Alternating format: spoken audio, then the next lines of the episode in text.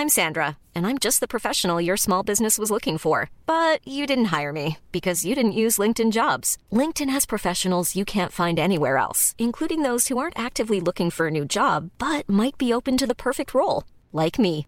In a given month, over 70% of LinkedIn users don't visit other leading job sites. So if you're not looking on LinkedIn, you'll miss out on great candidates like Sandra. Start hiring professionals like a professional. Post your free job on linkedin.com/people today.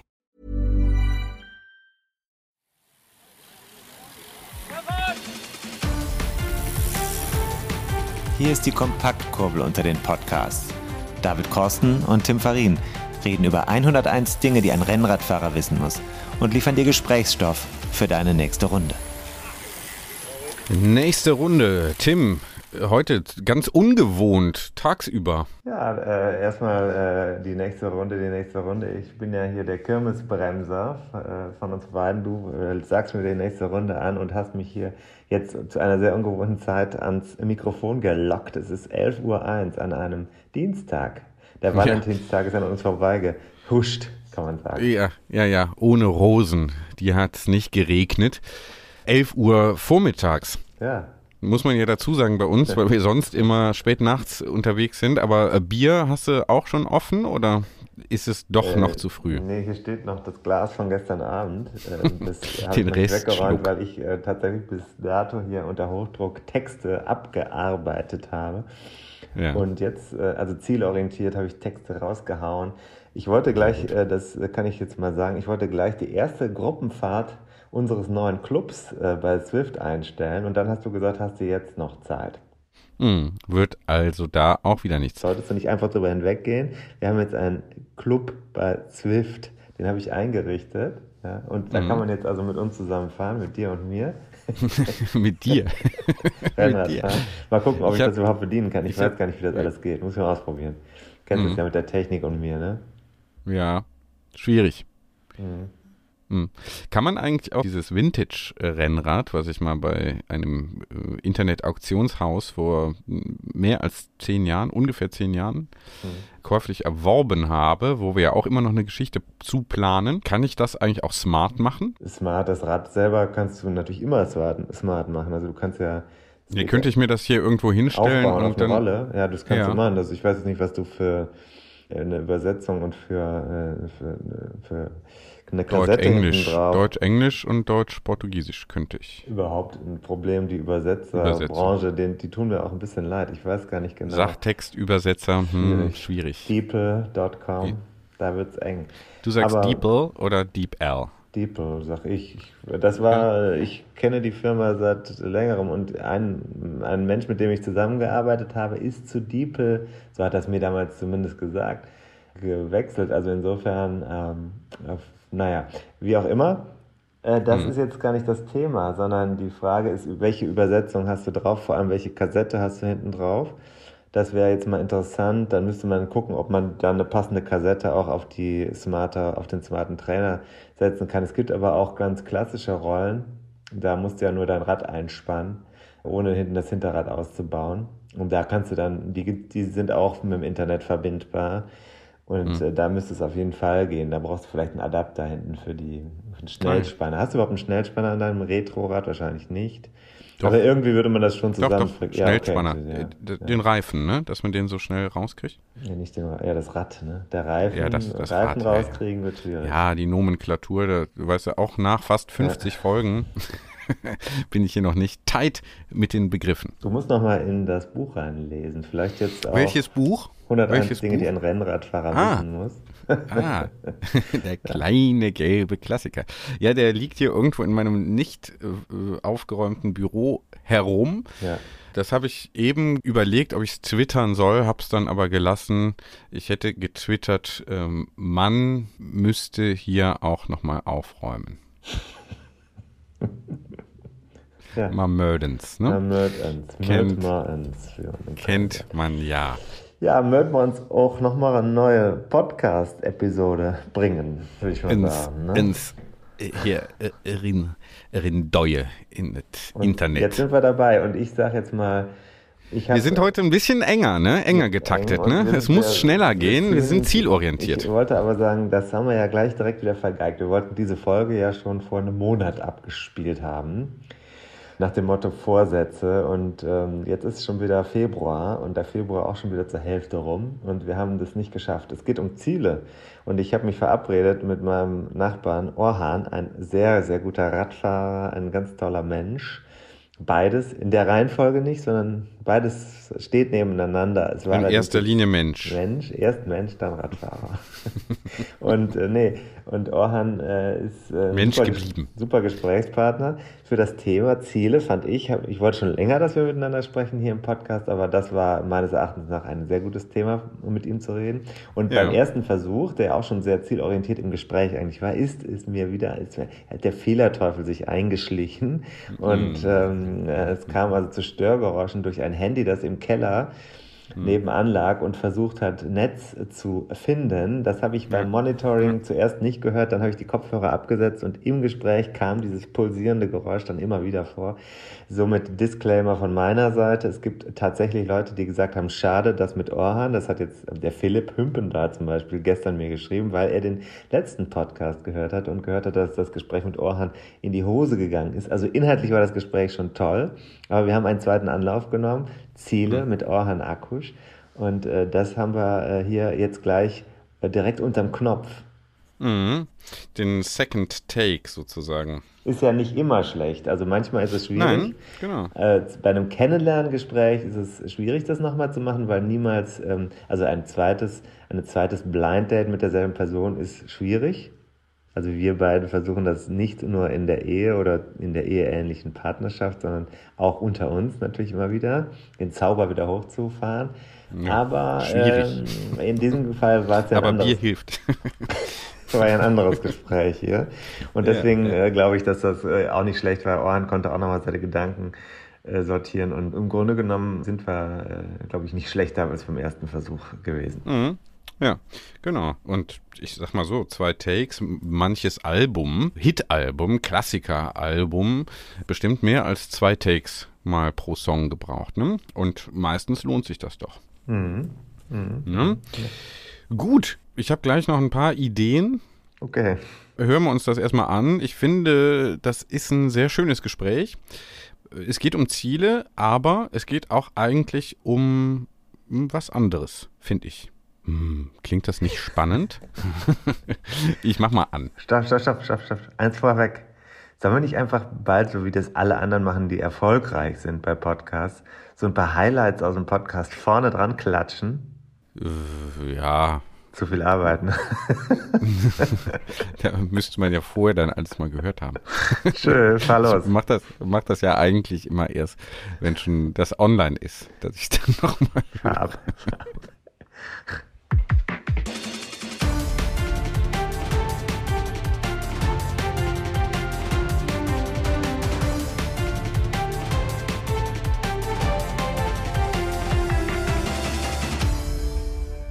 Ja, wir sitzen jetzt im Keller in der Luxemburger Straße in Köln, so viel kann ich sagen. Ein moderner Keller, alles sieht sehr gut gepflegt aus, vor allem bei dem Mann, äh, dem ich hier gerade gegenüber sitze. Ich habe gerade mal reingeguckt, es wurde noch Material gepflegt, das Licht geht an und aus, man muss manchmal den Knopf drücken. Wer sitzt hier vor mir? Ja, mein Name ist Orhan Akusch. Orhan, ja. Oh, der Orhan, ja. ja der Orhan. Nachbar. Der Nachbar. Prost, Orhan. Ja, Prost. Sim. Leider kein Fassbier heute. Beim letzten Mal, als wir die Aufnahme gemacht haben, die ich dann vergeigt habe, weil ich nicht gehört habe, ob äh, Störungen drin sind, ähm, war es Fassbier aus meinem Keller. Diesmal sitzen wir vor deinem Keller und wir trinken Bier aus der Flasche. Das ist natürlich ein Downgrade. Orhan, sag mal kurz, du fährst Rennrad und was machst du beruflich? Ja, ich fahre Rennrad, bin beruflich Unternehmensjurist. Mhm. Frau Tochter von 15. Ja, so klassisch, so ein bisschen. Alles klar. Du, äh, wir haben uns ja heute verabredet, weil du jemand bist, den ich als sehr zielgerichtet äh, auch kennengelernt habe. Nicht nur deswegen, aber Thema sind ja in dieser Ausgabe Ziele. Und ich wollte dich mal fragen, ob du damit übereinstimmst. Wir haben das ja schon mal besprochen und vielleicht hast du dir inzwischen anders überlegt. Bist du ein zielgerichteter Rennradfahrer und Mensch? In der Tat habe ich äh, jetzt vor diesem zweiten Anlauf überlegt, äh, tatsächlich, ob ich äh, beim ersten Anlauf alles so aus, aus meinem Blickwinkel richtig wiedergegeben habe. Ich habe mich auch gefragt, ob ich der richtige äh, Ansprechpartner oder Gast in deinem Podcast bin für das Thema Ziele.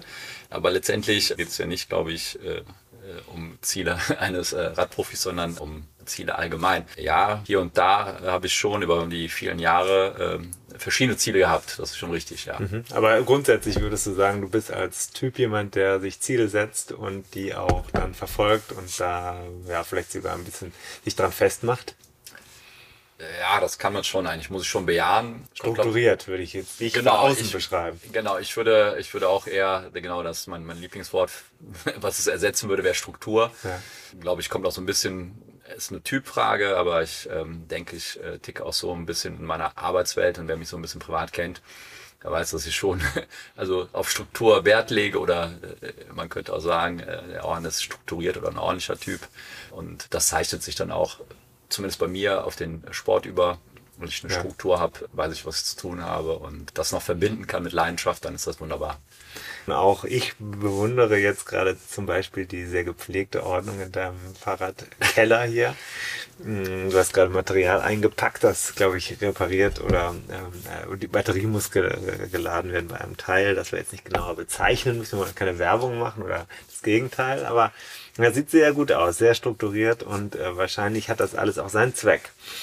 Ja, Orhan, erzähl doch mal, seit wann du Rennrad fährst. Von der Sozialkultur her ist jetzt Radsport, äh, ich bin äh, Kurde aus der Türkei, ist äh, Radsport natürlich eher nicht angesiedelt bei uns oder ist nicht so bekannt oder gar nicht bekannt. Und ähm, ich bin dann 85 nach Deutschland, nachdem ich, also ich bin hier geboren und hatte dann Zwischenstation in der Türkei und bin dann 85 zurück und ja, das erste, was ich in Deutschland sah bei den Kindern, war damals halt ein BMX-Rad und ähm, mhm. ich wollte unbedingt ein BMX-Rad haben. Meine Eltern haben mir auch damals den Wunsch relativ schnell erfüllt. So bin ich erstmal mit einem BMX-Rad aus dem Baumarkt losgetigert und äh, später dann über meinen Nachbarn, der das schon damals zu damaligen Zeiten äh, etwas professioneller betrieben hat, habe ich dann auch ein zweites BMX-Rad und ein drittes BMX-Rad relativ äh, kurzer Zeit äh, mir äh, zusammengespart oder schenken lassen über die Jahre.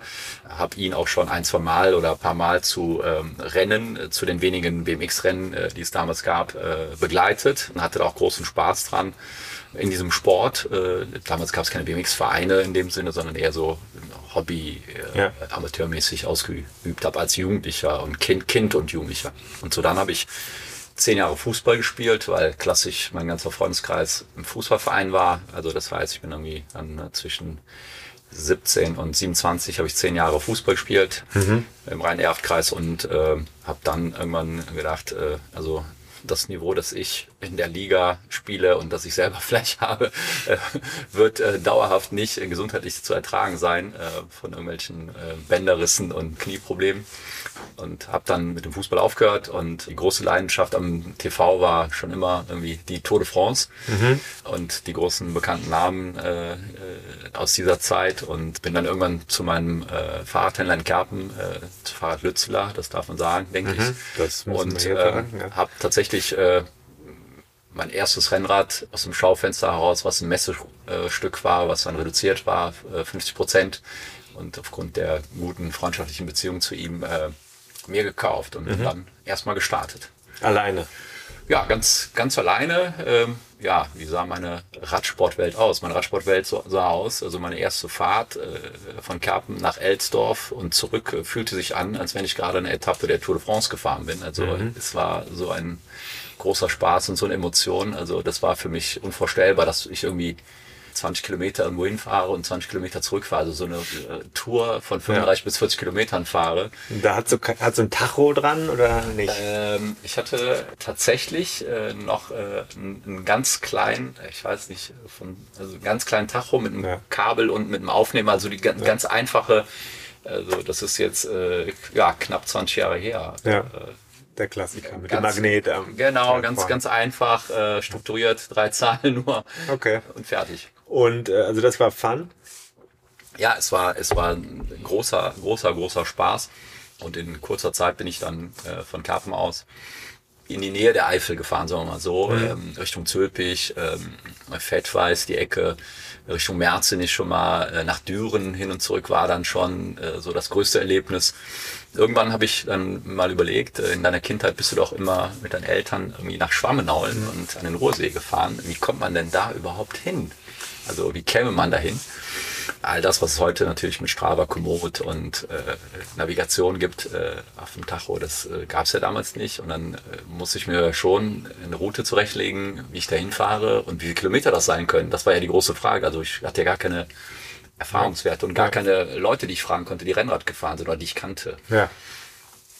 War dir aber wichtig, diese, sagen wir mal, entfernteren Ziele dann anzusteuern direkt? Ja, ich habe mir schon, man sagt ja so, die Königsdisziplin äh, des Rennradsports ist ja schon, äh, also im Berg hochfahren oder mhm. Berge, mhm. sobald man von Bergen in der Eifel sprechen kann, waren das damals für mich natürlich so gefühlt Klar. Alpenpässe. Ja. Okay. Das ähm, war, also eine Steigerung war relativ schnell drin. Das kann man sagen. Ja, ja, ja. Ich habe also relativ schnell in dem ersten Jahr den Weg in die Eifel gefunden und äh, habe tatsächlich dann auch die Strecken mich nicht erinnern können, aber auf der Landkarte äh, so mich einsehen können. Mit Hilfe meines Vaters, der äh, LKW-Fahrer ist und sich in der Region auch ganz gut auskennt, konnte ich dann schon äh, dann die Routen und die Touren äh, ab Kerpen immer vergrößern und dann auch wirklich mit äh, den bekannten Anstiegen in der Eifel verbinden. Wer dich heute mal auf dem Rad in die Eifel begleitet hat, der weiß, dass du dich da auskennst wie ein Tier, das in dem Naturpark irgendwie heimisch ist. Ja, also du äh, bewegst dich auf diesen Anstiegen, als wäre es dein natürliches Gebiet. Das ist dann ein langer Weg von da damals bis jetzt, kann man wahrscheinlich schon sagen, eine lange Zeit. Aber die äh, Frage, die auf die ich natürlich jetzt hinaus will, ist du hast äh, ein Rennrad dir gekauft, du hast so ein bisschen dich den Radius erweitert, das sind so alles so Sachen, die passieren. Wann hast du das, äh, wenn du dich daran erinnerst, wann hast du das sozusagen so ernst genommen, dass du was erreichen wolltest, was wirklich ein Ziel war, wie ein Rennen oder wie eine Veranstaltung oder wie eine Kilometerleistung oder ein Durchschnitt auf irgendwelchen längeren Strecken oder so. Also gibt's eine, gibt's für dich so einen Moment oder ein Rennen oder so, wo du sagst, das war jetzt das erste Mal, dass ich ein richtig großes Ziel ins Visier genommen habe? Ja, in der Tat äh, bin ich so im ersten Jahr alleine losgefahren, habe aber damals ähm, über ähm, meine Ex-Freundin, den Oliver Kessler, kennengelernt aus Köln. Mhm. Äh, unsere Freundinnen sind äh, beste Freundinnen. Durch einen Zufall ähm, habe ich festgestellt, dass er irgendwie oder er also im Gespräch austauscht, dass er auch äh, Rennrad fuhr. Und er machte das schon einige Jahre und war in einem Verein angemeldet, hatte eine Amateurlizenz und fuhr in einer äh, auch Radsportgruppe, also so ein Freundeskreis, Radsportgruppe, jeden Samstag, äh, feste Abfahrtzeit, immer zusammen, immer ins Bergische oder in die Eifel. Und mhm. äh, äh, ja, ich bin relativ schnell irgendwann mal von Karpen dann dazugekommen in Gymnich und dann ging es dann mit den Kölner Jungs, mit den großen Jungs, die schon viele Jahre Rad fuhren, verschiedene Charaktere dabei, ging es dann in die Eifel und äh, auf dem Rückweg, als ich mich in Gimlich verabschiedet habe, ja, hat man mich angeguckt, hat gesagt, also wenn du das nächste Mal äh, diese Profi-Trikot von Discovery Channel ausziehst und die Beine rasierst, dann kannst du gerne wiederkommen. also ähm, ich okay. habe das damals natürlich absolut ernst genommen. Ich habe gesagt, oh, das ist ein Fauxpas, was du heute hier gemacht hast. Aber ähm, es war okay, also meine Leistung war anerkannt, dass ich nochmal mitfahren dürfte. Das hat mich natürlich äh, sehr, sehr gefreut und von mhm. da nahm es äh, quasi so seinen Lauf. Ja, mein allererstes äh, Radrennen ist das Hobbyrennen Mailand Sanremo. Mhm. Ähm, Hobby klingt gut. Ja. Längste ist, Klassiker. Ja, das ist ähm, tatsächlich in dieser Radsportgruppe das Ziel gewesen. Also sie äh, sprachen davon, weil sie das auch schon ein, zwei Mal bestritten hatten. Mhm. Und äh, ich äh, hat, hab habe dann immer wissbegierig zugehört, wie die sind tatsächlich Mailand Sanremo auf der Originalstrecke, mhm. äh, sind die gefahren nach Italien, äh, also irgendwie ne, also rübergeflogen, dort ein Auto gemietet, einen großen Bus, also dann äh, einer äh, der Jungs, der äh, hatte dann seinen Vater dabei, der dann als äh, quasi äh, Service Fahrer fungiert hat mhm. und äh, dann haben die äh, in Sanremo auch nochmal ein Hotel zum Schluss äh, gemietet, alles sehr, also so für mich sehr professionell organisiert. Mhm. Dann habe ich irgendwann ganz höflich gefragt, ob ich da mitfahren dürfte. Also äh, und ähm, dann sagte man mir, ja, wenn du entsprechend trainierst, bist du dabei. Okay. Und das war Das erste große Ziel. Das erste große Ziel. Ja. Das war in welchem Jahr? 2008 dann, oder? Ich bin der Auffassung 2008, genau. Ja. 2008. Ähm, allererstes äh, Radrennen Mailand Sanremo. Okay, wie war's? Tatsächlich hat man mir vor dem Rennen halt viele, viele Tipps gegeben, was alles nicht passieren darf. Also bis zum Tokino Pass in der großen Hauptgruppe auf jeden Fall dranbleiben, im Windschatten bleiben. Man muss vielleicht kurz dazu sagen, für die Leute, die gar nicht auskennen, also man fährt erst durch die Ebene, oben Po-Ebene und so weiter von Mailand los. Alles flach, alles flach, alles flach, alles flach. Und dann geht's einmal über die Gebirgskette an der Küste. Tokino ist da der höchste Punkt. In der Tat, also die ersten 120 Kilometer sind äh, bis zum Tokino Pass, kann man nahezu sagen, flach. Dort fährt man in diesem, äh, sag ich mal, wir sind damals mit 1800 Leuten gestartet, vorne mit 350, 400 Mann sind wir dann 40er Schnitt gefahren. Also ich habe nicht, glaube ich, in drei Stunden, äh, weiß ich nicht, ob ich einmal zur Flasche gegriffen habe vor Aufregung und Angst. Denn ähm, es passieren auch sehr viele Stürze und es scheppert an jeder Ecke und ähm, das war so viel Aufregung so viel Adrenalin. Ich glaube, also ich glaube, das erste Mal habe ich am Tokino Pass äh, nach der Trinkflasche gegriffen. Also Schon ein ziemliches Stück von ja, Mailand. Das, äh, ja, das war nicht ohne. Ja, der Tokino Pass, der äh, klar ist erstmal so der erste, die erste äh, Hürde, die überwinden wer, äh, werden muss. Dann merkt man schnell, dass man nicht äh, mit dieser großen Gruppe, mit der man unten am Pass angekommen ist, auch über den Pass kommt. Ähm, Ich habe tatsächlich oben nicht angehalten, also kein Stop, also auch so den Ehrgeiz gehabt, beim ersten Stop nicht, ähm, bis zum zweiten Stop lieber warten, Ge- genug Flaschen, große Flaschen dabei gehabt. Und nach dem Tokino Pass wollte ich dann, äh, wenn man auf die auf die Küste dann runter wollte, auf die ligurische Küste, äh, sollte ich mich in die äh, in die Gruppen begeben und äh, bloß nicht führen, schön im Windschatten bleiben und Das die- hast du dir selber so ausgedacht oder hat Nee, das war die Vorgabe, also was ich Vorgabe alles machen sollte, weil Ja. es war klar, wir haben verschiedene Leistungsstärken in der Mannschaft. ja. Und es war klar, wir werden uns verlieren. Jeder wird sein Rennen fahren. Und ähm, ja, also ich sollte nach dem Tokino Pass zusehen, dass ich mich ordentlich verpflege und äh, klar, viel trinken, essen, aber ich sollte zusehen, dass ich in den Gruppen nicht führe äh, und mich einspannen lasse im Wind, ähm, denn die ganzen Kapos, die entlang an der ligurischen Küste bis zum Finale äh, sind, die Turnier übrigens dabei. Okay. Was ist eingetreten? Es ist genau das, all das eingetreten, was nicht eintreten sollte. Ich habe in den Gruppen geführt, weil ich dachte, ich muss ja allein schon aus dem Ehrgefühl hier, da, wenn man mich hier äh, anspricht auf Italienisch, auf Englisch und hier, was ist mit dir, geh in die Führung. Äh, Das muss man machen, dachte ich, das gehört zum Radsport. Also das sieht man im Fernsehen. Ja. Ich kann mich jetzt nicht hier hinten äh, sagen, äh, taubstumm stellen. Und äh, tatsächlich bin ich von einer Gruppe in die nächste durchgereicht worden. Und ähm, ja, es ist auch sehr heiß gewesen. Also an der ligurischen Küste in die Jahreszeit äh, gehen die Leute mit Badehose und Bikini ins Meer. Und Ja. ähm, irgendwann bin ich dann wirklich vereinsamt auf dieser Küstenstraße vor mich hergedümpelt, äh, bis dann irgendwann wirklich äh, von hinten irgendwie äh, ein Dreier BMW Cabriolet mit italienischer Technomusik und vorne so ein äh, Warnsigunnalleuchte Ja. die Straßen frei gesperrt hat, weil irgendwann ist auch ganz normaler Verkehr, also das ist nicht komplett gesperrte Strecke. Ja. Und ganz hinten in dieser einen Gruppe war dann mein Freund Oliver Kessler. Okay. Und er schrie meinen Namen und ich war äh, völlig grau und ich hörte nur meinen Namen und ich dachte, das kann doch nicht sein, das ist ein Geschenk von oben. Und dann bin ich tatsächlich mit Oliver und dieser Gruppe, also wirklich an den bekannten Capo Berta und dann bis zum Finale. Am Poggio oben war dann äh, die Zeitnahme, die Abfahrt runter auf die Via Roma war dann in dem Jahr neutralisiert, damit keine Stürze passieren, weil die Abfahrt ist ja auch schon bei den Profis nicht ohne und da sollten sich Amateure nach 300 Kilometern nicht noch Ja. irgendwas brechen. Okay. Aber ins Ziel bist du gerollt und wie war das Gefühl? Ja, es war, es war unglaublich. Also wir sind tatsächlich ähm, so mehr oder weniger Hand in Hand mit Oliver über die Ziellinie. Ich ähm, wollte dann auch am Ende ähm, bei ihm bleiben, obwohl ich der ein Tick bessere Bergfahrer war. Aber äh, sein Support unterwegs, äh, mich da irgendwie im Flachen und auch zu motivieren, dran zu bleiben an dieser Gruppe, dass das ein Geschenk äh, des Himmels ist, jetzt im Windschatten dieser Gruppe quasi weiterzurollen. Da war ich schon ein paar Mal drauf und dran, äh, wirklich abreißen zu lassen. Er hat mich immer wieder motiviert und dann wollte ich am Berg auch bei ihm bleiben und ihn bis zum Ziel motivieren. Das ist uns gelungen. Das war ein Riesenereignis. Also ich habe Freudentränen vergossen oben im Ziel.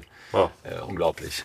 Da hast du dir natürlich direkt eines der äh, Bretter vorgenommen, die man überhaupt haben kann. Man, also klassischerweise Rennradfahrer machen es ja tatsächlich so, dass sie sich Veranstaltungen raussuchen. Die allermeisten würden das wahrscheinlich tun, dass sie sich eine Langstrecke suchen oder vielleicht sogar eine Etappenfahrt oder solche Rennen. Wie konntest du denn jetzt danach neue Ziele finden? Also im Laufe der danach folgenden Jahre. Wir haben uns 2015 kennengelernt, da bin ich hier eingezogen. Da habe ich gesehen, dass du einer bist, der immer noch sehr gut Rennrad fährt und viele auch Events macht. War das für dich danach klar, dass du immer wieder sowas brauchst? Also quasi, ich sage jetzt mal wie eine Droge? Nee, ganz so war es nicht. Es gibt dann ja auch Lebensumstände, also verschiedene Phasen im Leben. Also es ist ja ein, auch ein, dynamischer Prozess, würde man sagen, äh, vielleicht in der Unternehmenswelt. Äh, ich habe ja äh, studiert und in der Examensphase waren auch die Trainingsumfänge natürlich nicht drin. Also es gab dann auch wieder Zeiten, äh, wo man weniger trainiert hat und auch weniger Ziele entsprechend erreichen konnte. Mhm. Aber in dieser, in dieser Radsportgruppe war man natürlich so ein bisschen aufgenommen. Man war auch, äh, mhm. wurde auch ähm, eingewiesen mhm. in den Radsport. Also um mich herum hatten damals schon alle ein SRM-Leistungsmesser.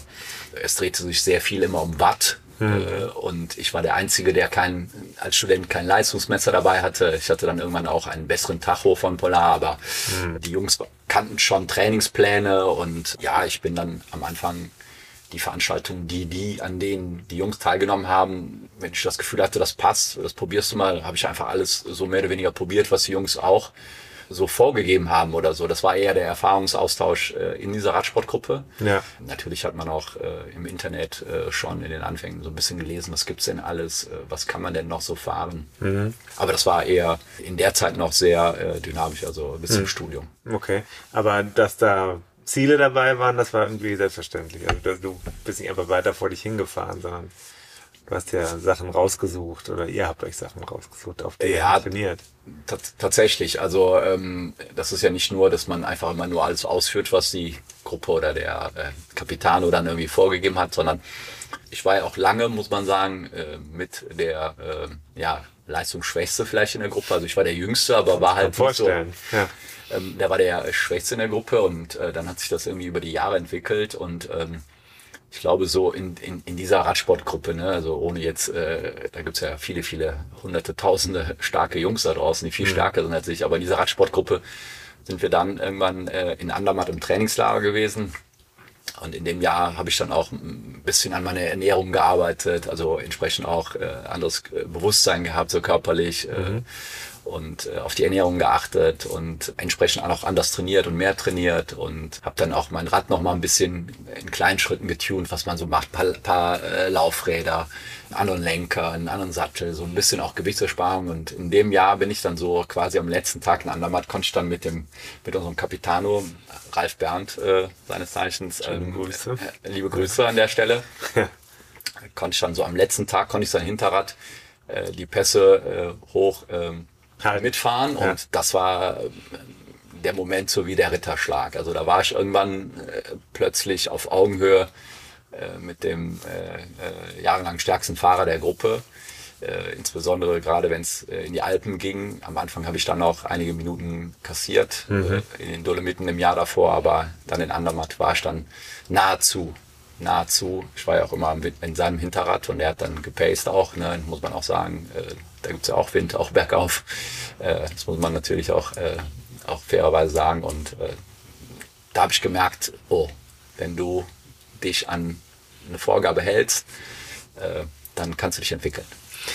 Was hat dir das denn gegeben? Ja, es ist schon irgendwie, also ich, ich habe jetzt noch die Bilder, nachdem wir den unseren ersten Versuch hier hatten, habe ich ja. mal die Bilder gesicht aus dieser Zeit. Also es gibt wirklich äh, Fotos oben am Pass äh, angekommen von mir und äh, da vermischt sich so also viel Schweiß und aber auch Freudentränen, ganz klar und das äh, ganz ganz krieg ich schon Gänsehaut also so, so, so ein Pass äh, zu erklimmen und dann irgendwie noch in, in, einer, in, in, in einer Gruppe, wo man äh, auch eine besondere Leistung an dem Tag erbringt. Mhm äh, und das Schulterklopfen und das, äh, die Anerkennung der anderen, das gibt schon einem sehr, sehr viel. Und mhm. das ist schon, man fühlt sich in dem Moment schon besonders. In dem Moment oder nimmst du das dann auch mit zurück nach Köln? Ich behaupte zumindest zu den Menschen zu gehören, die diese Erinnerungen, diese Momente abgespeichert haben mhm. und hin und wieder versuchen, wirklich in diesen Augenblick und in diese eine Sekunde ähm, einzutauchen und zurückzublicken Und äh, so bleiben diese Momente und diese Erinnerungen, die guten und die schlechten, äh, mhm. äh, irgendwie schon in, in meinem Gedächtnis. Und da kommt schon immer wieder mal so ein Lächeln auf. Wir beide waren, und deswegen glaube ich, habe ich auch gesagt, mit dir muss man auf jeden Fall über Ziele reden. Wir waren ja auch zusammen schon zweimal bei sehr, einer sehr wichtigen Veranstaltung. La Marmotte in den französischen Alpen. Kann man mal googeln. Die meisten haben es wahrscheinlich schon mal gehört. Und das ist jetzt nicht so ganz ohne. Das geht da über einige der härtesten oder zumindest angesehensten Pässe der Tour de France Geschichte auch. Wir sind zusammen hingefahren äh, mit sehr unterschiedlichen Zielsetzungen. Ich äh, hatte tatsächlich das Motto durchkommen und äh, dich habe ich begleitet als jemand, der sehr klare Ziele sich gesetzt hatte. Zeiten, wie du dir gesetzt hattest. 2000, jetzt muss ich überlegen, 18 und 19, richtig? Ja, ich bin das ja einmal ohne Vorher dich. ohne mich Genau, gefahren. also ich bin das drei Jahre hintereinander Ja. gefahren. Ja. Ich will darauf hinaus, äh, ja, vielleicht fangen wir erstmal an 2000, dem Jahr bevor du äh, mit mir da warst. Was war da deine Mission? Lammermott ist auch, habe ich auch in dieser Radsportgruppe, in der gleichen Radsportgruppe immer wieder gehört. Also die Jungs sind das auch ein paar Mal gefahren, die Bergziehen. Und hatten da auch schon durchaus beachtliche Leistungen und Platzierungen erreicht. Ja, Lammermott war für mich so, äh, das ist die Königsetappe der Tour de France. Also ähm, äh, Glandon, Telegraph, Galibier und zum Finale Alpe d'Huez hoch. Das kennt man aus dem Fernsehen. Der Name ist Programm, ist Musik in den Ohren eines äh, Radsportlers und ähm, das wollte ich irgendwie, hatte ich das eben mal irgendwo über mich äh, schweben und irgendwann habe ich mich dazu angemeldet und bin da mit einem äh, Radsportkumpel hingefahren, spontan und hatte weder ein Alpentrainingslager sonst noch was. Bin also das Jahr sehr viel in der Höfelgruppe hier äh, im, im, im Kölner Land bekannt ähm, trainieren gefahren und ähm, habe auch sehr gut abgeschnitten schon beim ersten Mal. Also Was heißt das? äh, sehr gut bedeutet. Also ich bin da sieben Stunden 27 gefahren. Ja, ich weiß jetzt an Platzierung. Ehrlich gesagt, Tim, kann ich dir jetzt nicht Ja, sagen, aber so so schlimm. von, keine Ahnung. Auf Anhieb. Mit, Auf An- ohne einen ganz besonderen, spezifischen Also wirklich Trainingsplan. keinen keinen einzigen Alpenpass vorher gefahren, sondern wirklich nur in der In dem Eifel. Jahr, in dem Jahr, ja. Mhm. Jahr, tatsächlich in dem ersten Jahr. Ähm, und war völlig, also völlig geflasht von der Veranstaltung. Also ich Mhm. habe gesagt, hier komme ich zurück. Und Das ist mein, das ist mein Rennen. Also das Okay. gefällt mir so gut. Das ist meins. Im Jahr darauf sind wir dann gefahren. Juli? Ja, genau. Wir haben uns ja äh, tatsächlich hier, als du eingezogen bist oder ihr eingezogen seid, haben wir uns ja äh, kennengelernt. Äh, ich fand das ja, zusammen. ja, ich fand das ja sehr, äh, sehr, sehr verrückt bis verblüffend, äh, dass du sagtest, Lammermott, ja klar, bin ich dabei. Ja. Also, also eher spontan, ich wusste auch nicht, wie ernst du das meinst, aber das war eher sowas von ernst. Das muss ich sagen, da ziehe ich über, übrigens den Hut vor. Also so, so spontan einfach zu sagen, ich fahre mit Lammermott. Klasse. Ja, und dann sind wir ja zweimal, dann nach Ja. meinem ersten äh, Teilnahme sind wir ja noch äh, zwei weitere Male zusammen gewesen. Ja, äh, auch tolle Erinnerungen. Meine Ziele. ja, ich glaube, du hast mich schon ein bisschen erlebt. Du warst auf jeden Fall zielgerichtet. Du hattest nichts dem Zufall überlassen in der Vorbereitung. Nee, ich habe mich, glaube ich, von Jahr zu Jahr auch da so, was Ziel anbelangt, reingesteigert. Ich habe irgendwann, hat diese Sieben-Stunden-Marke mir irgendwie, auf die habe ich immer irgendwie abgezielt. Also ich habe gesagt, ich möchte diese sieben Stunden für mich persönlich als Bestzeit knacken. Willkürlich gesetzte Zeit. Einfach nur, weil sie da steht. Ja, die, genau, also die sieben Stunden, die habe ich gedacht, das ist so die Schallmauer bei Lammermott. Also die, die unter sieben Stunden fahren, das sind schon die starken Radsportler. Und ich wollte zu genau diesen äh, Sub-7-Fahrern gehören und ähm, habe mir das tatsächlich als äh, Ziel gesetzt äh, in unserem, ja, und so habe ich mich dann, glaube ich, auch im zweiten und im dritten, also unsere beiden Male, auch nochmal gesteigert von, von der Vorbereitung her. Und Ja. im letzten Versuch bin ich ja wirklich ähm, die Alpen-Challenge in Lenzer Heide als Vorbereitungsrennen und äh, Trainingslager. Ich war ja fünf, sechs Tage dort in, äh, in Lenzer Heide und habe das als Vorwettkampf genommen. Ich habe klar mit dem Trainingsplan trainiert, also nach Vorgabe des Trainers. Und äh, habe ja wirklich feinstes Material am Start gehabt. Also alles war angerichtet, sogar äh, die Verpflegung unterwegs habe ich ja, weißt du, noch gesondert gebucht, äh, ja. sündhaft teures Geld, ja. dass jemand äh, nach der normalen Verpflegungsstation da steht mhm. und meine Flaschen äh, während der Fahrt quasi austauscht. Also mir reicht, ja. dass ich bloß keine Zeit verliere äh, für, ein, für einen Stop, für eine Verpflegung. Ja, und äh, das Ende ist ja zumindest dir bekannt. Habe ich mein persönliches Ziel äh, in beiden Jahren nicht erreicht, dass ich die sieben Stunden geknackt habe. Ich bin auch nicht nah reingekommen. Mhm.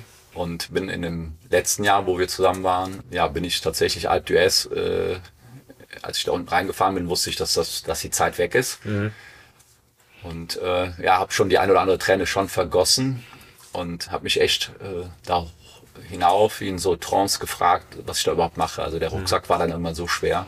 Mhm. Und äh, das Ziel war irgendwie so unerreichbar mit äh, Familie, Job und auf allen Ebenen top performen, mhm. so diese, dieses, äh, ja, daran festhalten, ne? auf allen Ebenen gut zu funktionieren, top zu funktionieren, ähm, äh, mit der Familie alles super hinzukriegen im Job und, und auf dem Rad zu performen. Mhm.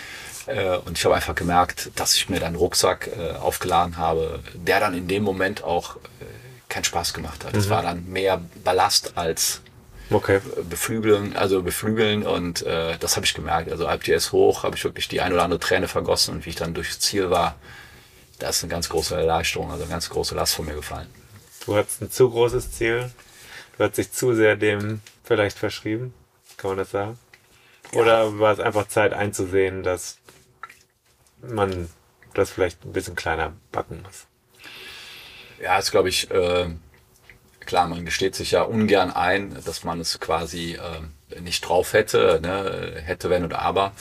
Äh, aber ich denke, A, die sieben Stunden sind schon ambitioniert, äh, zumindest für mich äh, gewesen. Und insgesamt äh, ist das, was man noch draufsatteln müsste an Training und Umfang und äh, Ernährung und also an allen Rädern zu drehen, also diesen Freizeitstress, den wollte ich einfach nicht mehr haben und ich wollte auch nicht bloß nicht noch einen Millimeter mehr hm. dafür tun, hm. äh, das zu erreichen, sondern ganz im Gegenteil. Also äh, ich fand es schon verrückt, äh, was ich da gemacht habe und ähm, meine Frau hat sehr viel Verständnis für meinen Radsport und bewundert mich da vielleicht und teilweise, aber es war dann auch irgendwann privat, also so, ich war ja irgendwann nur noch Auto einpacken, irgendwo hinfahren, trainieren, ja.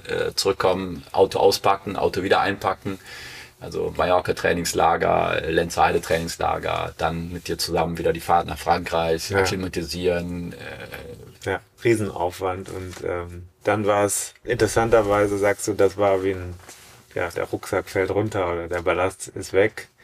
In dem Moment, als du da oben durchgefahren bist, das ist ja eine Erlösung. Also du hast vorher auch ein bisschen darunter gelitten, muss man sagen. Unter einem Ziel, das du dir selbst gesteckt hast. Ja, tatsächlich, klar. Man hat das Ziel ausgesprochen. Also jetzt, also dir gegenüber äh, hätte ich dann auch die, äh, glaube ich, äh, wenigsten Bedenken irgendwo äh, unter Freunden einzugestehen, hey Tim, ich habe da zwar irgendwie die sieben Stunden mal auch rausposaunt, aber ja. ich glaube, das wird nichts. Aber ich habe die sieben Stunden auch nicht nur dir gegenüber, sondern äh, dem einen oder anderen in der Radsportgruppe auch ja. äh, mitgeteilt. Insbesondere auch den Jungs, die auch Lammermord gefahren sind, ein paar Mal. Ja ja, dann ist das leider so in einer Radsportgruppe oder in einem sozialen Umfeld, dass wenn man es so ausspricht, dann wird man auch möglicherweise daran gemessen. Ne? Dann bist mhm. du in einem Vorbereitungstrainingslager auf Mallorca und dann wird das schon mal gefrotzelt. Ne? So, wie sieht's aus? Was, was, wie viel Watt fährst du denn heute den Putsch hoch? Und mhm. was machst du denn in Zacalobra? Bestzeit? Fragezeichen. Mhm. Und dann hast du irgendwie, keine Ahnung, im Trainingslager im März noch keine Bestzeit in Zacalobra. Oh, so, ne? Und äh, dann wird äh, jede Leistung und ähm, jeder Parameter hinterfragt, äh, ob du richtig trainierst, den richtigen Trainer hast, die richtige Ernährung, ein mhm. richtiges Konzept, äh, wie denn dein Pacing aussieht. Also da wird, wird natürlich auch dann auch in einem Radsport-Freundeskreis wird man halt an der, an der Aussage, ich will die sieben Stunden knacken, gemessen. Mhm. Darunter sind auch wirklich liebe Menschen oder die einem liebevoll entgegentreten und verständnisvoll, auch, also die einen trotzdem mhm. cool finden, weil man es nicht geschafft hat und verstehen. Aber es gibt den einen oder anderen, der hat da möglicherweise auch eine gewisse Schadenfreude, dass man sagt, oh, hm. der hat jetzt äh, sieben Stunden angesagt und puh, kommt dann irgendwie ne, 20 Minuten später ins Ziel. Das war wohl nichts. Ja, muss damit klarkommen. Muss man sich dem stellen. Und ja. äh, tatsächlich äh, reflektiert man das auch noch Tage, Wochen und Monate später noch. Das hängt ja dann auch in den Kleidern. Aber es ist ja doch irgendwie doch ein bisschen paradox. Stell dir mal vor, man erklärt jemandem, das ist ein Hobby wie, keine Ahnung, äh, Backen oder äh, Bilder malen. Ohne Wettbewerbscharakter, ohne damit Geld zu verdienen. Trotzdem geht das so weit ins Innere. Und es gibt so einen sozialen Druck, den du aber auch selber dir zu eigen machst. Also wie erklärst du dir das denn? Dass das so ernst genommen, dass du es so ernst nimmst? Diese Ziele, die du selber dann raus posaunst sozusagen. Also ich kann für mich persönlich sagen, ich, ähm, also die Leidenschaft am Radsport war ja eigentlich äh, über die Jahre hinweg, also die Emotionen waren immer gleich. Also ich habe immer Spaß wirklich am Rad. Also ich habe noch nie einen Moment gehabt, wo ich gesagt habe, ich stelle das Rad in die Ecke, ich habe keine Lust mehr. Ja. Aber das letzte Jahr La Marmotte war schon, im, im, insgesamt war das einfach so ein bisschen überdreht, würde man vielleicht sagen. Also das war schon an allen Stellschrauben in meiner, in meinen mhm. möglichen. Ne, mit ich habe das Zeit ganz anders gemacht. ja, ich weiß es. Und ich habe mir vielleicht auch äh, hier und da überlegt, warum mache ich es einfach nicht wie der Tim? Warum stelle ich mich einfach in den Start, total gechillt? Ja, so gechillt war ich auch nicht. Ganz gechillt war ich auch. Nein, aber du hast ja schon, äh, also ne. Du, erinnerst dich an den Tag vorher, wie negativ ich war. Kannst du dich daran noch erinnern? Wie schlecht? Ja, schlecht ich weiß. War? Also ich weiß. Äh, du hast schon prophezeit, dass du am nächsten Tag wahrscheinlich viermal platt fährst und ja. äh, wahrscheinlich es regnen wird und äh, Regenjacke hatte ich auch ob, ob du eine Regenjacke mitnimmst, hast du dir überlegt obwohl äh, Kaiserwetter angesagt war. Und äh, als wir trainieren gefahren sind, hast du ja tatsächlich platt und ja. äh, dann hast du mich ja aufgefordert, weiterzufahren, obwohl du ja gar keinen Ersatzschlauch und nichts dabei hattest, aber ich sollte weiterfahren. Äh, ja, in dem Moment habe ich gedacht, wer hat denn mehr Druck gerade, du oder ich? Aber ja, das weiß ich nicht. Ich weiß nicht, welches Ziel du dir gesetzt hatte, nicht platt zu fahren vielleicht und du hast platt gefahren. Naja, das äh, Ziel war, hatte ich ja auch ausgegeben, aber ich habe es auch nicht geschafft ich habe ja da sehr hart gelitten. Aber mit mir hat das nicht so viel gemacht. Ich war am Ende immer ähm, da noch stolz, dass ich es irgendwie geschafft hatte. Der Schmerz war groß, aber bei dir hat das was verändert, hast du ja eben anklingen lassen. Ne? Jetzt es kam danach 2020, 2021 sowieso schwierige Jahre, was Ziele anbelangt, weil Events sind ja kaum gewesen. Also klar, in Belgien kann man irgendwelche Fondos fahren oder so, aber die meisten großen Sachen sind entweder verschoben worden oder auf komische Zeiten verschoben worden, abgesagt worden und so. Was ist jetzt mit dir? Was ist mit, mit Zielen? Haben sich die Zielstellungen komplett verändert jetzt? Ja, möglicherweise auch bedingt durch Corona. Also für den Moment hatte ich mit Lammermott abgeschlossen. Also ich habe gesagt, so jetzt habe ich dreimal, drei Jahre hintereinander hier alles gemacht und getan. Jetzt ist erstmal Schluss mit Lammermott das hat mich irgendwie schon ein bisschen frustriert, muss ich sagen. Mhm.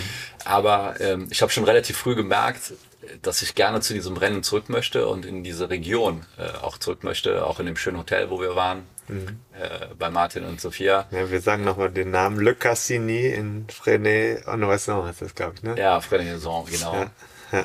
Kann man Werbung für machen, das ist ein toller Laden. Ja, sehr, sehr, sehr toll. Und äh, ich meine, ich hätte mir ja mal gewünscht, und dass, dass wir da vielleicht mal einfach äh, für vier, fünf Tage einfach dahin fahren ja.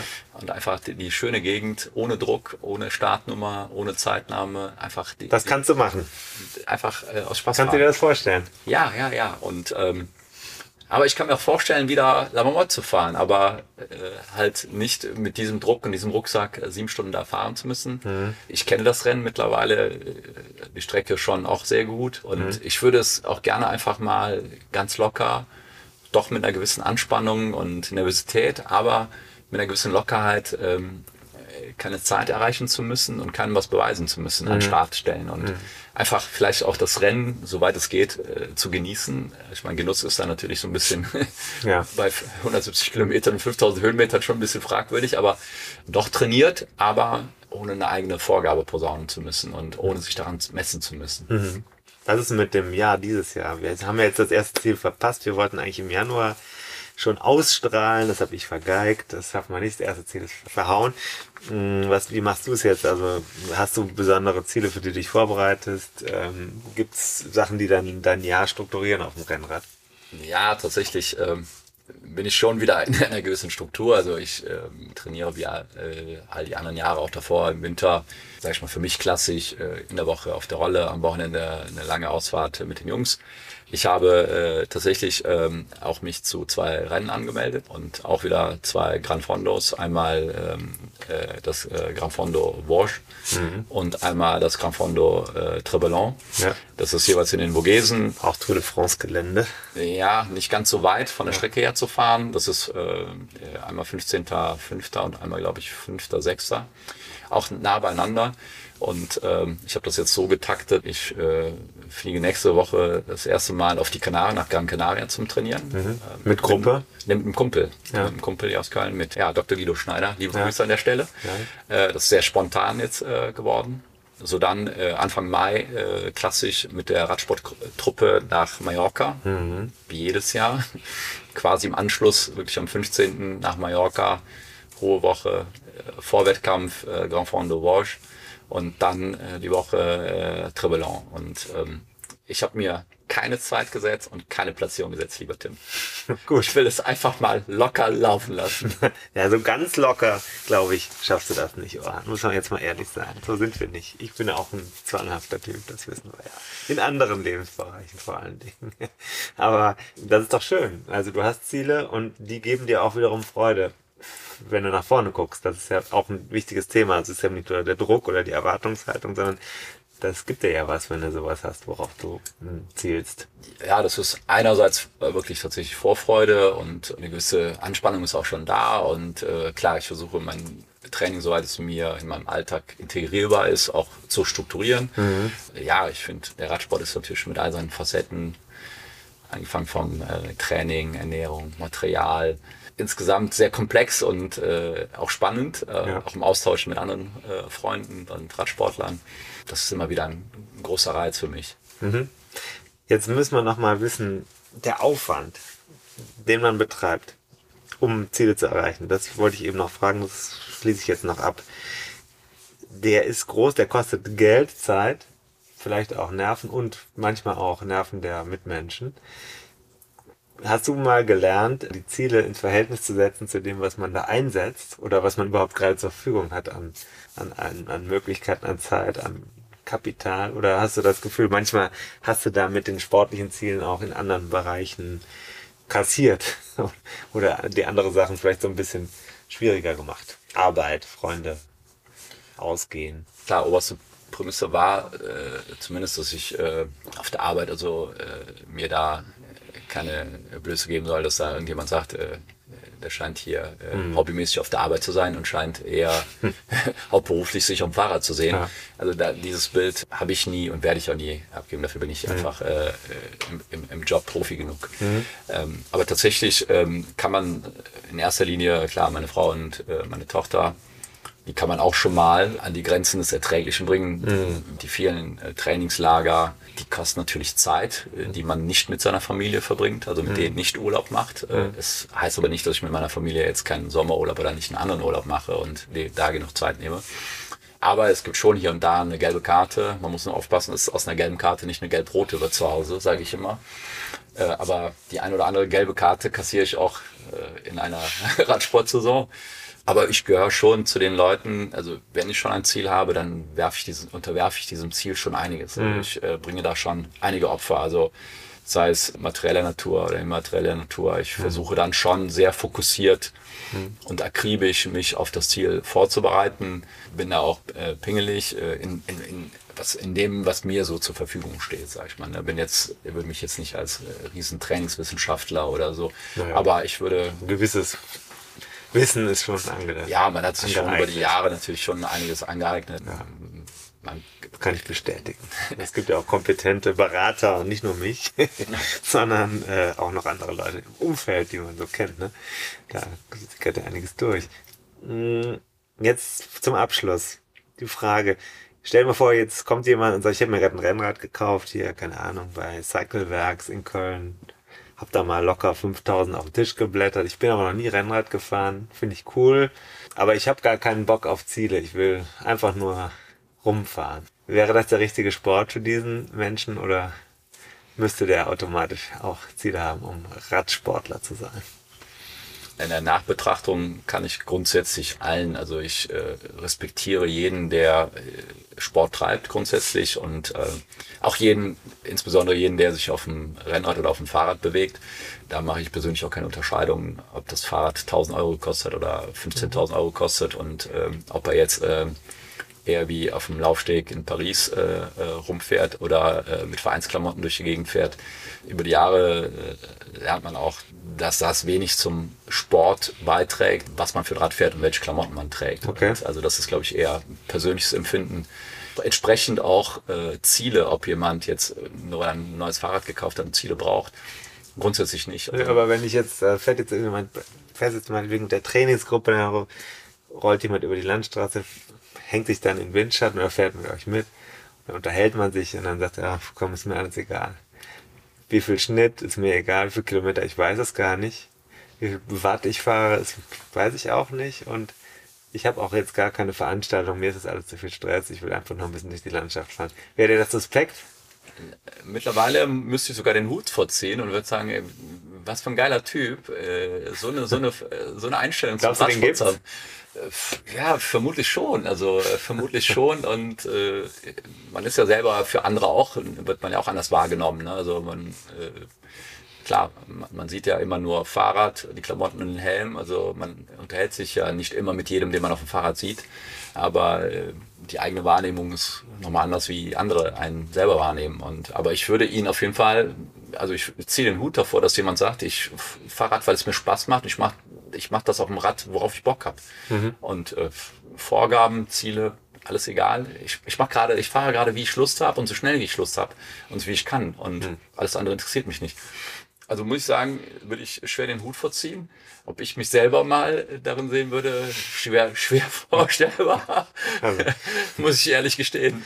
Also ein gewisses Maß an Struktur wird weiterhin beibehalten. Super, Orhan. Vielen herzlichen Dank. Wir finden dich bei ähm, Strava. Ne? Das kann man schon sagen, wenn man dich suchen will. Und bei ähm, Instagram findet man dich auch sehr präsent. Wie ist dein, wie heißt das Handle? Ich weiß gar nicht, wer ist das, für, was man da Ad. Ja, ich bin bei Instagram einfach als äh, Oribori. Oribori, ja. genau. Ein Spitznamen, den mir ein Kumpel verpasst hat. Ja, aber also auch so nichts Wildes. Da kann man dich gut, doch, da kann man auch äh, den Nikola Werner Challenge zum Beispiel, da bist ja auch mit, das wäre vielleicht nochmal ein schöner Hinweis auf ein Event, an dem du auch immer daran teilnimmst. Ne? Vielleicht ist das auch noch was, was du dieses Jahr auch noch machst, oder? Wahrscheinlich? Oder? Ja, da darf ich, glaube ich, an der Stelle mal Werbung für machen. Ja, ne, solltest du, ja, auf jeden Fall, weil das ist immer ein, ein spätes Saisonziel bei dir, ne? Ja, Nikolai Werner äh, Challenge findet im äh, September äh, statt und das veranstaltet ein Freund von mir, ist auch eine Herzensangelegenheit. Also Nikolai Werner äh, ist an Krebs verstorben und die Nikolai Werner Challenge äh, macht äh, aufmerksam auf den Krebs und mit den Teilnahmegebühren wird eins zu eins ähm, das Krebsforschungszentrum in Heidelberg und in Paris unterstützt. Also da werden Wissenschaftler, Doktoranden, die eine wissenschaftliche Arbeit oder Untersuchung machen, die werden tatsächlich mit den Startgebühren, mit den Einnahmen äh, nahezu eins zu eins äh, ein Abzug von den Kosten, die man bei so einer Veranstaltung hat, unterstützt. Dieses Jahr hatte die äh, Veranstaltung weltweit äh, 13 Standorte, wo es stattgefunden hat. Also in Paris waren es 300, außerhalb von Paris weitere 300 nahezu. Ja, es ist nicht nur eine Herzensangelegenheit, weil ich Nikola äh, persönlich kannte. Der Moritz Werner ist der Antreiber und derjenige, der das ins Leben gerufen hat. Fährt auch äh, Rennrad und äh, ein sehr guter Freund äh, über die Jahre geworden. Ja, diese Veranstaltung kann ich im September auch tatsächlich äh, ohne Ziele, abseits äh, des äh, zielorientierten äh, Radsports empfehlen. Da ist jeder willkommen, ob trainiert, untrainiert. Es gibt verschiedene Strecken. Nikola Werner Challenge, NWC, wahrscheinlich 2022 wird der Hashtag sein oder 22, das weiß ich nicht genau. Ja, wird man genau. finden, man wird es Genau, finden. also das Branding ist NWC, findet man auch auf Ja. äh, Insta und es gibt auch eine Homepage mit viel Information. Vielen Dank, Orhan. Das Bier ist leer, meins auch. Eins hat es heute nur gegeben, letztes Mal was mehr. Wahrscheinlich hat deswegen auch das Monitoring nicht geklappt. Ja, äh, viel Erfolg bei deinen nächsten Zielen, würde ich mal sagen. Ja. Also, wir hören uns äh, auf Spotify und so weiter. Ja, vielen lieben Dank, dass ich heute Gast sein durfte. Im zweiten Versuch jetzt. Ja. Ja, und äh, vielleicht schaffen wir es auch nochmal gemeinsam, nicht nur eine Runde Bier zu trinken, sondern Rad zu fahren. 2022 ist noch lang. Ja, Dieses letztes Jahr waren es, glaube ich, eine oder zwei Touren. Ich weiß es nicht so ganz genau. Vielleicht waren es zwei. Ja, dann, äh, schönen Abend noch. ja liebe Grüße. Tschö.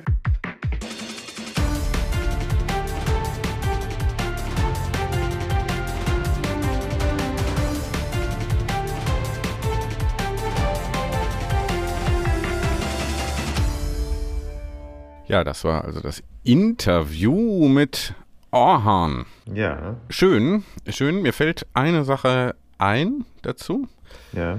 Was mir besonders gut gefallen hat, war, dass es nicht nur um Ziele geht, sondern auch um das Scheitern an Zielen, an selbstgesteckten naja. Zielen. Wie geht man dann damit eigentlich um? Äh, sind Ziele immer so gut? Er beschreibt das so als Rucksack, den er da mitschleppt, mhm. ne? Dabei mhm. La Marmotte, wo er dann sagt, eigentlich ist mir da auch eine Last dann von den Schultern gefallen, weil ich mich so unter Druck gesetzt habe mit akribischster Vorbereitung. Das kann man sich ja als Nicht-Rennradfahrer nur in Ansätzen vorstellen, was dann da alles dazugehört. Mhm. Und er deutet das ja auch so an, ne, wie dann die Familie, die Frau, die Tochter dann auch äh, oft mal zurückstehen müssen. Ja, also äh, wichtig bei Zielen auch eben Umgang damit zu finden, wenn man sie nicht erreicht. Das äh, ist natürlich immer Teil des Themas Ziel. Also wie gehen auch Menschen damit um, die ein großes Ziel hatten und das nicht erreichen können? In dem Moment ist ja nicht so einfach. Also ich persönlich habe ich ja auch, glaube ich, in dem Gespräch gesagt, dass, ne, habe ich nicht gesagt, habe ich bei unserem letzten Gespräch gesagt, dass wir auch wieder nicht veröffentlicht haben. Also der Umgang mit einem Ziel und kurz danach, wie, also so eine Art vielleicht schon depressive Stimmung oder ein Moment, in dem man nicht mehr so genau weiß, wohin jetzt gerade. Also das ist ja auch alles Teil von Zielen und äh, jedenfalls finde ich das sehr schön, dass Orhan uns da äh, dran hat Anteil nehmen lassen. Weil äh, auch das mhm. ist ja echt ein sehr persönliches Thema. Da merkt man ja, das ist jetzt nicht nur in die Pedale treten, sondern da geht es echt um ja, die eigene Persönlichkeit. Ans Eingemachte. In, wirklich ins mhm. Psychologische, das, was die Menschen mit sich selber machen, darum geht es ja auch. Ne? Also wir wollen ja immer ins Doing kommen, das ist ja auch für uns hier eine Art Beschäftigungstherapie, dieser Podcast. Das ist ja eine hat ja alles eine therapeutische Wirkung und ähm, das Rennradfahren so ja auch. Also wir können ja. Für dich. Für, mich ist es mehr auch eine Belastung. Also der Rucksack wird immer schwerer, den ich hier mit dir rumtrage. Naja, auch das ist ja wiederum schön, weil du lernst dann doch da, dass du auch mehr kannst, als du eigentlich gedacht hast, David. Auch du, David, kannst mehr erreichen im Leben. Würdest du eigentlich sagen, dass ich äh, zielorientiert bin, obwohl ich nicht Rennrad fahre? Du kennst mich ja jetzt nun ja. auch schon eine Weile. Ich würde behaupten, dass du ähm, äh, nicht der, du bist eher beziehungs- als zielorientiert in der Kernpersönlichkeit. Hast aber im Laufe der Jahre auch natürlich in meinem Windschatten gelernt, dass man auch Ziele erreichen muss.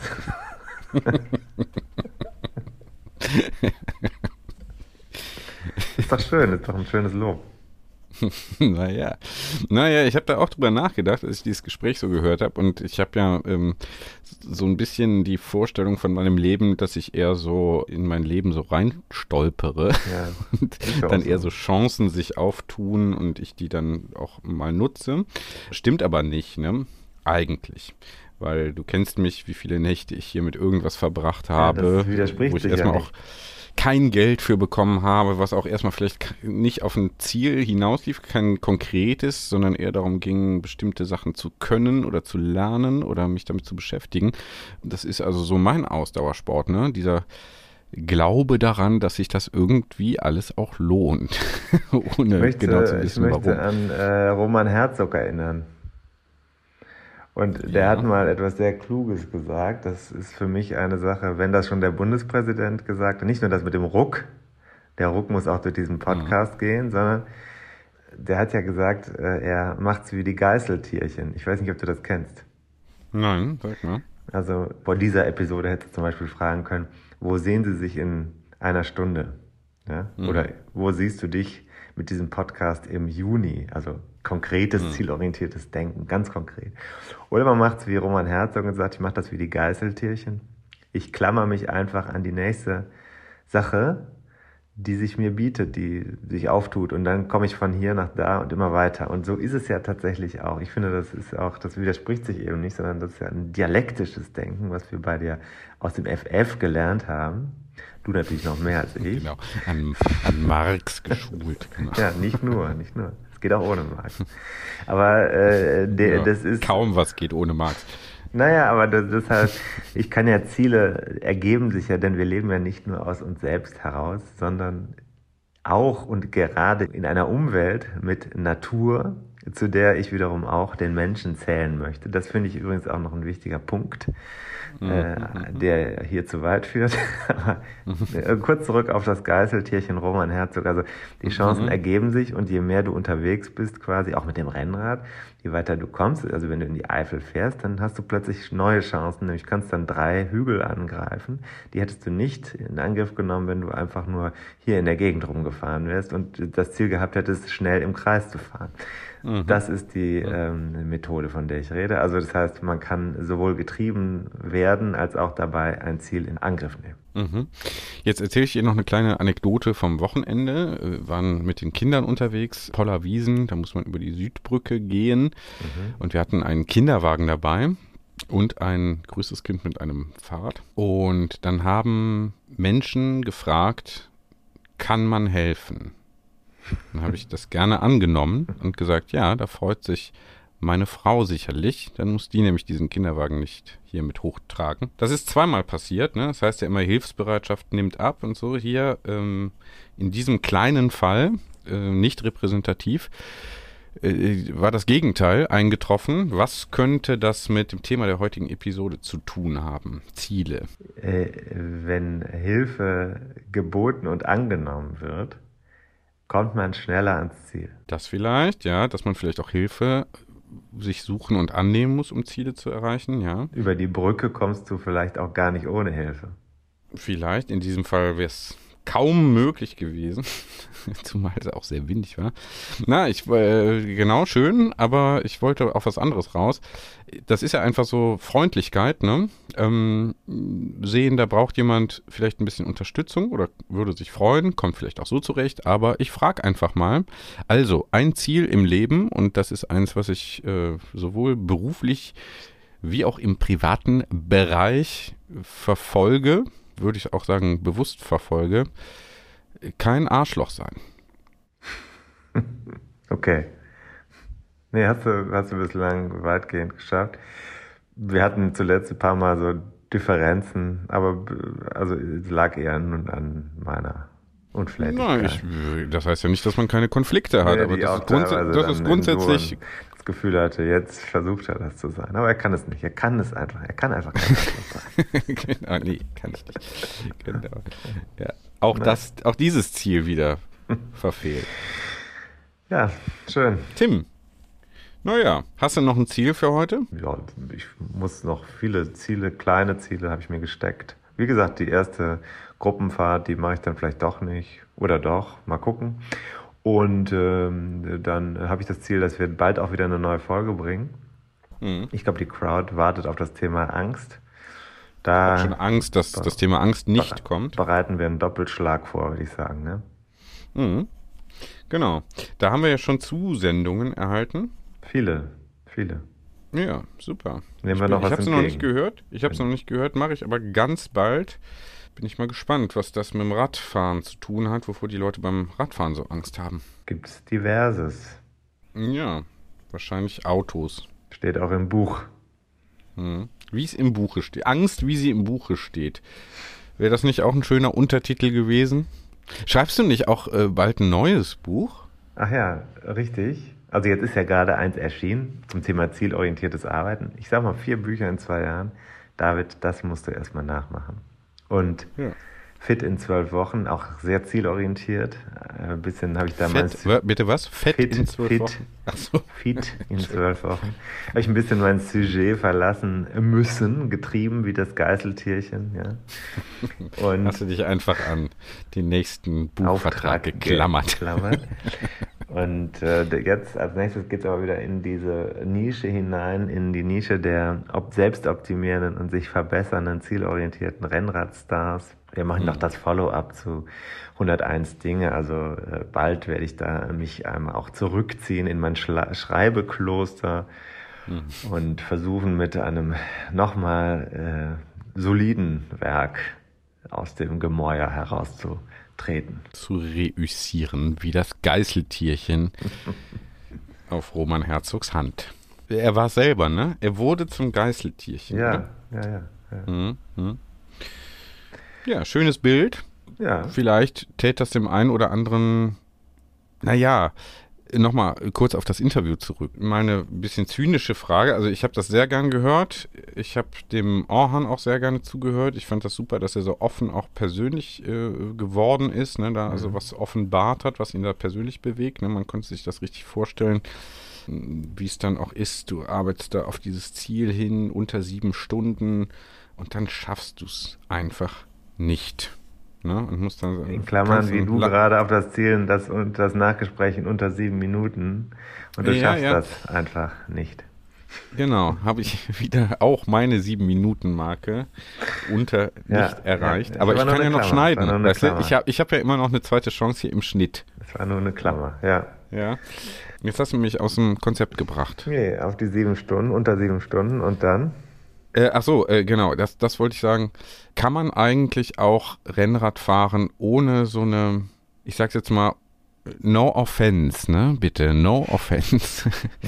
ohne so eine, so eine leicht zwanghafte Persönlichkeit zu sein. Ja, das wiederum ist ein Thema, das wir vielleicht weitergeben müssen. Denn mhm. du weißt von mir, dass es nicht nur leicht zwanghaft ist. Also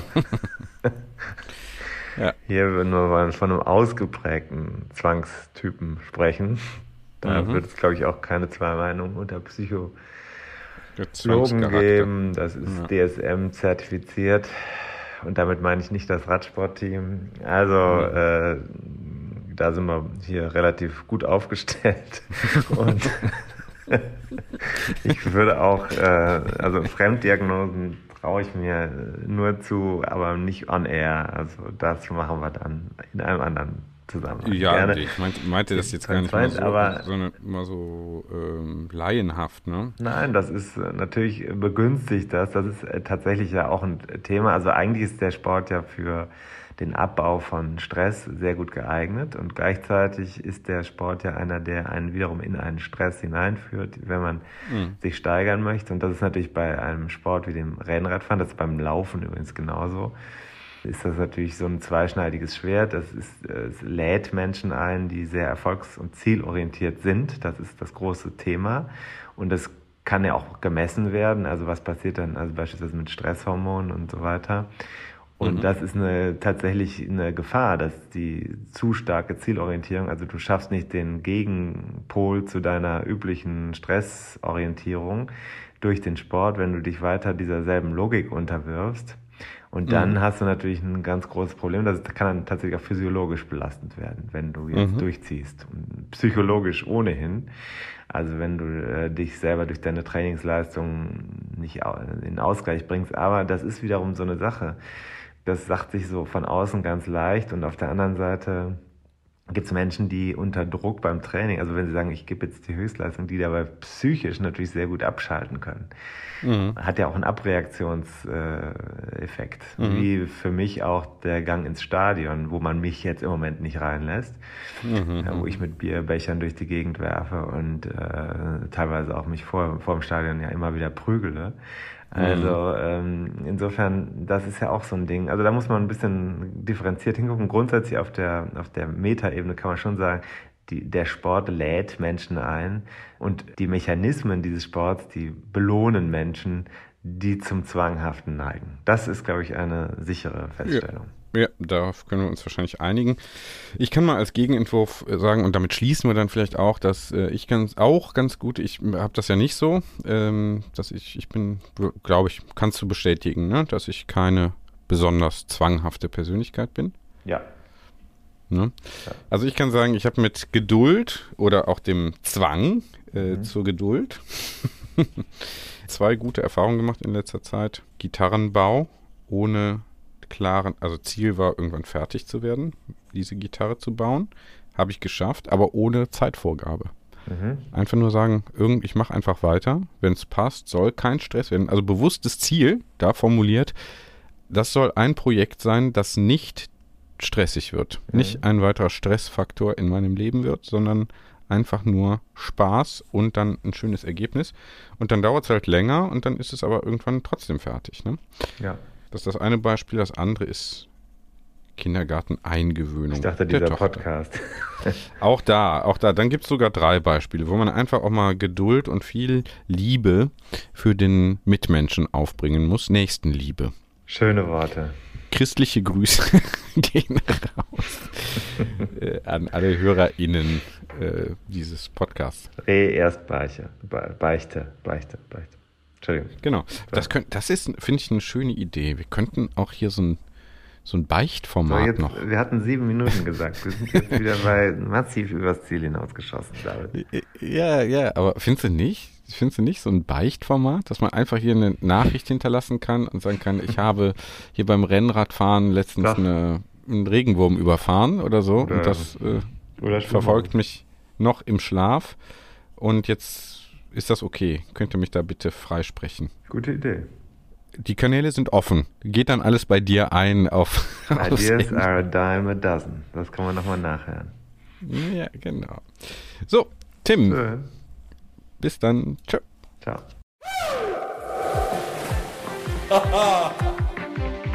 Und da sind wir schon im Ziel dieser Episode von 101 Dinge, die ein Rennradfahrer wissen muss.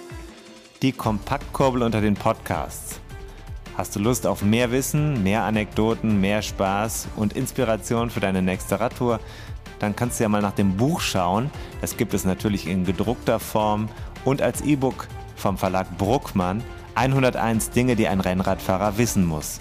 Überall, wo es Bücher gibt. Also im Handel und im Internet. Wir sagen Kette rechts und bis zur nächsten Ausgabe.